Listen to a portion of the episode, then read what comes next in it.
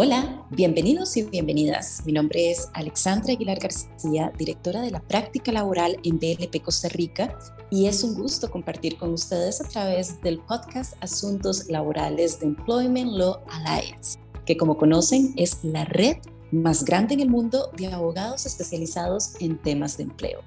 Les cuento que el día de hoy tengo el gusto de que me acompañe mi colega Noelia Sanginés, ella es asociada de la prestigiosa firma legal boliviana Moreno Valdivieso, quien es especialista en temas laborales. Hola Noelia, ¿cómo estás?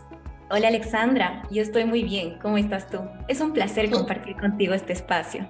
Muchísimas gracias. Para mí es un placer tenerte y también para Employment Law Alliance, que estés el día de hoy con nosotros. Y pues de alguna u otra manera nos importa mucho pues conocer temas de actualidad de la jurisdicción de tu país. Y bueno, me gustaría iniciar eh, comentándote que entiendo que en mayo de este año el gobierno en Bolivia promulgó el decreto supremo 4709 que regula el derecho a las vacaciones en tu país, que me parece esto muy importante y creo que para la audiencia también. Y nos gustaría entender qué cambios se han implementado con respecto al tema de las vacaciones en virtud de este decreto.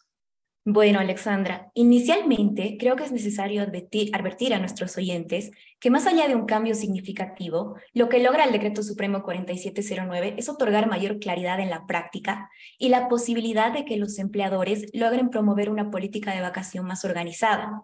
Con esto me refiero a que antes de la promulgación de este decreto supremo, las vacaciones ya se encontraban reguladas en Bolivia eh, de hecho, el artículo 33 del reglamento de nuestra Ley General del Trabajo establecía la prohibición de acumular vacaciones, salvo que exista un acuerdo mutuo y escrito con el empleador y el trabajador, a efectos de que el trabajador logre realizar una compensación en dinero una vez finalizada la relación laboral. Asimismo, este artículo 33 preveía la obligación de formular un rol de turnos por parte del empleador para que sus trabajadores puedan tomar su correspondiente descanso anual. Sin embargo, estas condiciones resultaban un poco confusas en su redacción y derivaban en diversas interrogantes para los empleadores en relación al tratamiento que debían darle justamente a las vacaciones de sus trabajadores. Esto se viene a aclarar con el Decreto Supremo 4709, que en, esencia va a mantener las disposiciones del artículo 33 del reglamento, pero les va a otorgar una mayor formalidad, estableciendo situaciones específicas en las que las vacaciones pueden ser acumuladas. Asimismo, y esta sí es una previsión que me parece bastante innovadora, con la promulgación del decreto se permite la toma de vacaciones fraccionadas. Esto en un máximo de tres periodos durante cada gestión, como también se permite la posibilidad de que los trabajadores tomen medias jornadas de vacación, eh, siempre y cuando las mismas no sobrepasen cinco días de su vacación anual. Excelente, Noelia, ¿no? Me parece un tema bastante innovador, más que todo para la región. Y ahora que comentaste esto, también me surge la pregunta si con la promulgación de este decreto, bueno, existen, ya sabemos, eh, causales específicas para acumular estas vacaciones y me gustaría mucho si nos podrías explicar cuáles son estas causales y de qué se tratan. Claro, Alexandra. Con la promulgación del Decreto Supremo 4709, la acumulación de vacaciones se convierte en una posibilidad en tres situaciones específicas. La primera, cuando existe un acuerdo mutuo celebrado entre el trabajador y el empleador, que como mencioné anteriormente, ya se encontraba prevista en nuestro ordenamiento jurídico y que aplica en caso de que el trabajador desee renunciar expresamente a este derecho a fin de que la misma pueda ser compensada monetariamente al finalizar la relación laboral.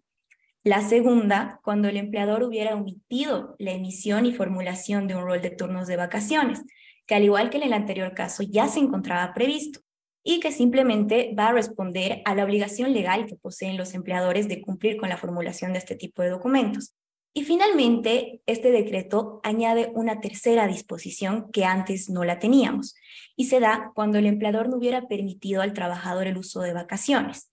Situación que debo comentarte que en mi país es bastante común, pero que deriva en una mala práctica, toda vez que la vacación, como conocemos, es un derecho garantizado y protegido tanto por la normativa internacional de la OIT como por las leyes bolivianas internamente. Muchas gracias, Noelia. Me parece este tema que estás comentando muy importante, ciertamente, para que los empleadores en tu país tengan conocimiento de, este cambio y ciertamente, pues también nosotros en otras jurisdicciones, pues para entender estos aspectos pues tan novedosos. Y ahora que estás hablando de estas causales, obviamente definitivamente aclaran la situación. Sin embargo, resulta importante conocer cómo se aplican en la práctica. Entonces, ¿de qué manera, Noelia, los trabajadores y las trabajadoras podrían exigir esta acumulación y qué deberán hacer también las personas empleadoras ante estas solicitudes o exigencias que permite pues esta nueva eh, posibilidad en tu país? Gracias por esa pregunta, Alexandra. Cuando un empleador tiene la posibilidad de ejercer el derecho a las vacaciones y voluntariamente se abstiene de hacerlo, entonces no resultaría razonable que dichas vacaciones se acumulen indefinidamente, pues esto distorsiona por completo la naturaleza que tiene este derecho. En tal sentido, para que un empleador reclame o exija la acumulación de sus vacaciones, sería necesario que acredite la existencia de cualquier tipo de documento escrito. A modo de ejemplo, puedo decirte que podría traer un convenio, una comunicación, un memorándum, es decir, cualquier documento que evidencie la existencia del rechazo, la prórroga o incluso la suspensión del goce de este derecho. Asimismo, la acumulación de vacaciones podría tener cabida si existiera la omisión de pronunciamiento o silencio por parte del empleador respecto a una solicitud de vacaciones escrita efectuada por su trabajador dentro del año en el que debería haber ejercido este derecho. Bajo este contexto, ante una eventual terminación de la relación laboral, el empleado podría reclamar la compensación pecuniaria de todas las gestiones anteriores eh, por vacaciones acumuladas y el empleador se encontraría en la inevitable obligación de realizar el pago efectivo de la totalidad de las mismas. Caso contrario de no haberse eh, realizado esto, hubiese correspondido únicamente el pago de la última vacación pendiente más las bodécimas de la vacación que se encontraría en curso. Esto daría un total de simplemente solo dos vacaciones.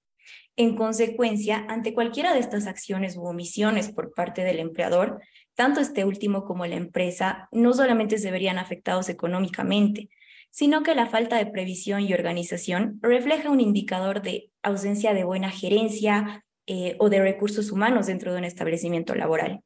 Totalmente claro, Noelia, lo que estás comentando y de alguna u otra manera esto me lleva a que considerando que el pago de las vacaciones acumuladas implica un riesgo para las personas empleadoras. Eh, ¿Qué tipo de medidas consideras que podrían llevarse a cabo a objeto de evitar esta y futuras contingencias para, obviamente, los empleadores, más ante este marco de novedad por el decreto que, tenemos?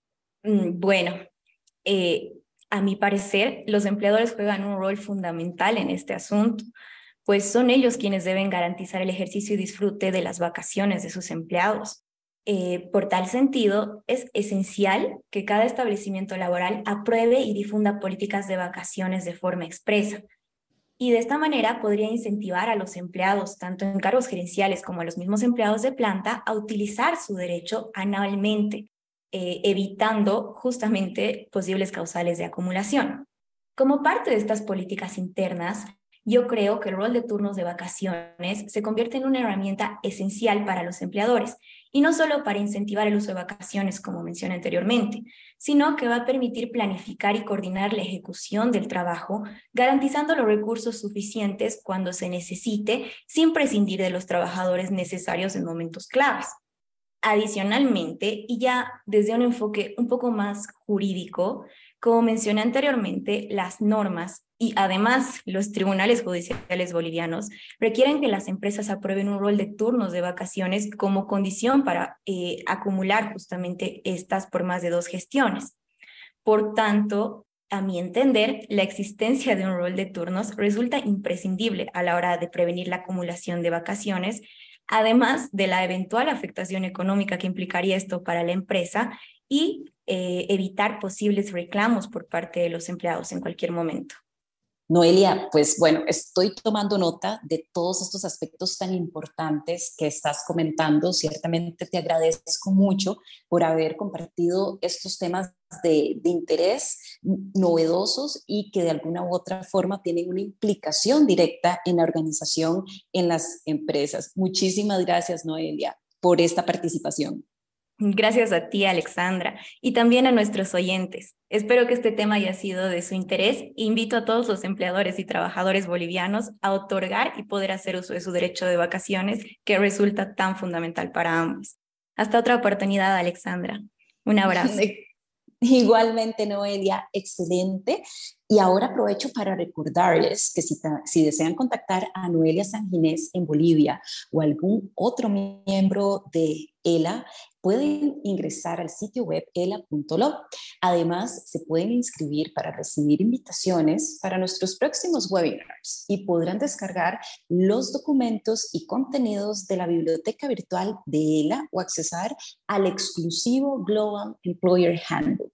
Y dicho esto, les comento que el tiempo hoy con Noelia se nos pasó muy rápido, pero tratamos un tema muy interesante en otro podcast de asuntos laborales de Employment Law Alliance, la red más grande en el mundo de abogados laboralistas. Espero acompañarlos pronto en otro podcast. Se despide desde San José, Costa Rica, Alexandra Aguilar García. Cuídense mucho.